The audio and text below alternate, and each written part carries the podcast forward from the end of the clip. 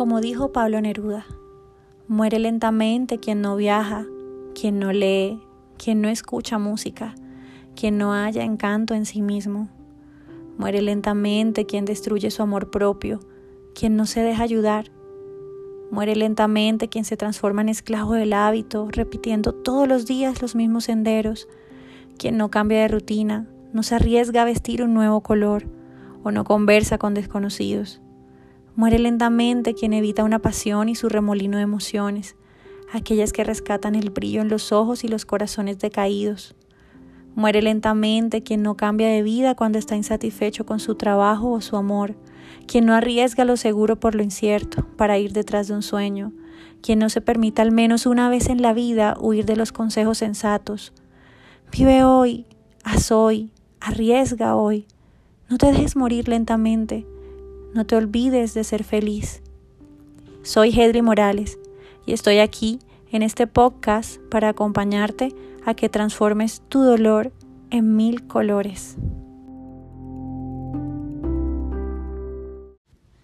Cuando algo tan grande nos sucede como es el hecho de perder a un ser querido o varios, como fue mi caso, como me pasó a mí, pensamos que no estamos listos o que no somos lo suficientemente fuertes para soportar esto.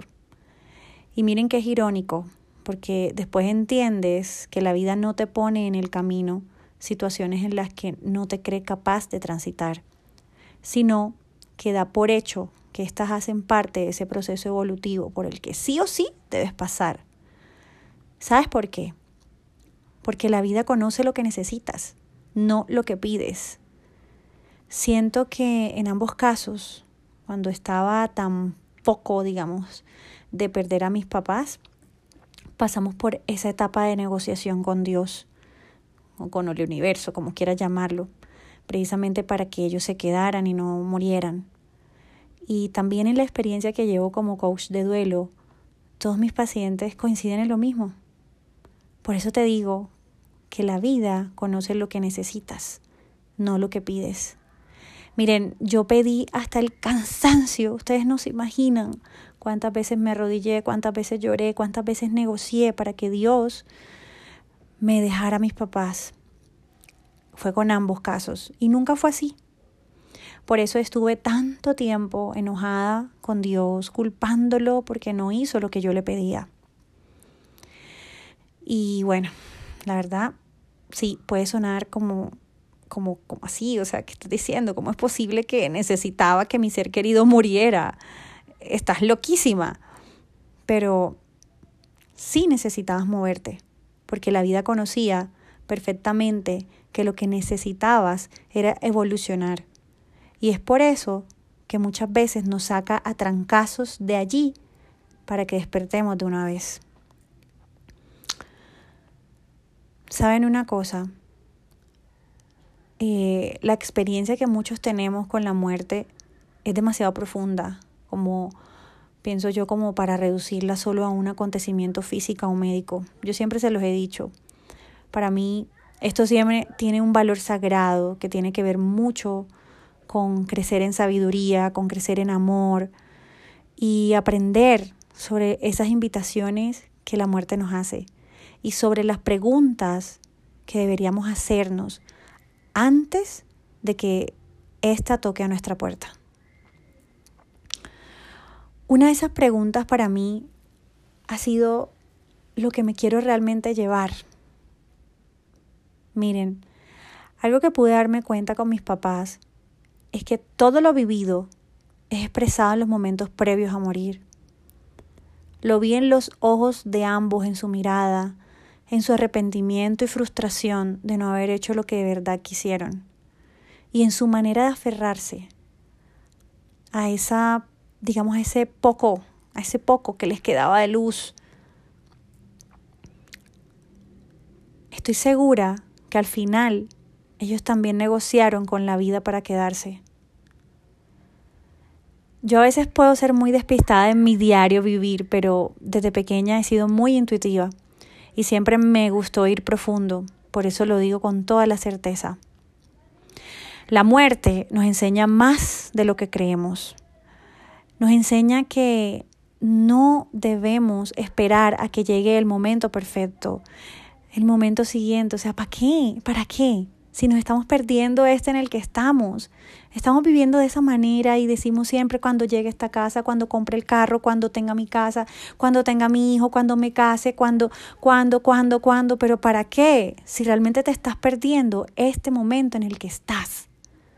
Mira, nos enseña a sentirlo todo la muerte nos enseña a sentirlo todo, a aceptar todo lo que llega a nuestra vida, aunque no nos guste, porque muchas veces van a llegar cosas que no nos gustan o con las que no estamos de acuerdo con lo que llega en ese momento. Lo primero que, que hacemos cuando eso pasa, ¿qué es? Pues lo rechazamos, ¿cierto? Cuando eso pasa, lo rechazamos, ¿cierto? Pues hoy te invito a que lo confrontes, y a, que mires qué te quiere enseñar. Le voy a contar algo. Recuerdo que desde pequeña eh, siempre sentirme, o sea, era como que siempre trataba como de, no sé, me sentía como rarita, como la niña rarita. Porque era raro que una niña de 10 años se leyera una trilogía de 2.000 páginas porque era raro que una niña escribiera poesía, porque era raro que una niña leyera también libros de poesía, porque veía cosas y le tenía miedo a las sombras y hasta a mis propios sueños y siempre me decían que es que simplemente era miedosa porque era raro que no perteneciera, digamos, al grupo de niñas populares del colegio. Em, siempre me sentí rarita por eso, porque mi timidez no me dejaba hablarle a ningún niño por tantas cosas, de verdad me sentí rara que después hicieron que fuera todo lo contrario, que fuera quien realmente no era para ser aprobada y ser popular. Por eso, hoy la muerte, la muerte, digámoslo así, vino a enseñarme y a recordarme quién realmente era, sin apariencias y aceptándome sin miedo aún sigo aceptándome sin miedo, aún a mis 41 años sigo aceptándome sin miedo y arrancándome la piel que no me pertenece.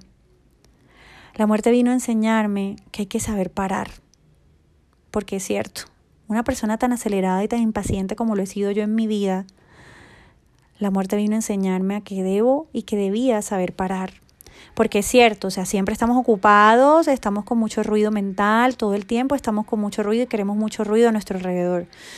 Recuerda, siempre hay un lugar en nuestro interior que está en calma y a veces no sabemos cómo llegar allí. Un lugar que no está ocupado en hacer, hacer, hacer, hacer. Quédate en silencio y lo descubres. Yo lo he descubierto a través de la oración y a través de la meditación, o a veces simplemente a través de la contemplación de quedarme sentada un momento leyendo, un momento viendo, un momento sonriendo y viendo a mi hijo, un momento en silencio, realmente en silencio.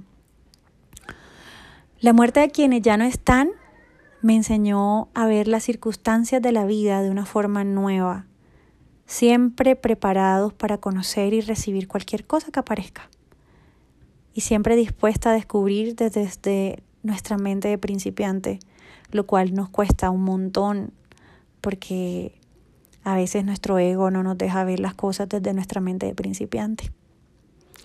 Por eso hoy te pregunto a ti, ¿qué te quieres llevar?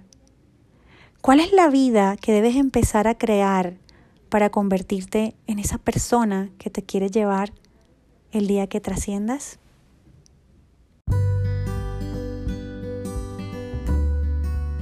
Si este episodio tuvo sentido para ti, te invito a que compartas conmigo qué fue lo que más resonó contigo, etiquetándome en mi cuenta de Instagram La magia de tu gracia, en donde podrás encontrar más contenido de sanación emocional, pérdidas, conciencia y muerte. Igualmente, información sobre mis terapias online de duelo, talleres, cursos y productos como la papelterapia para el alma. Te invito a que te suscribas para que puedas seguir escuchando episodios y no olvides compartir este episodio con esas personas que sabes que lo necesitan. Te espero en el próximo episodio de Duelo de Mil Colores.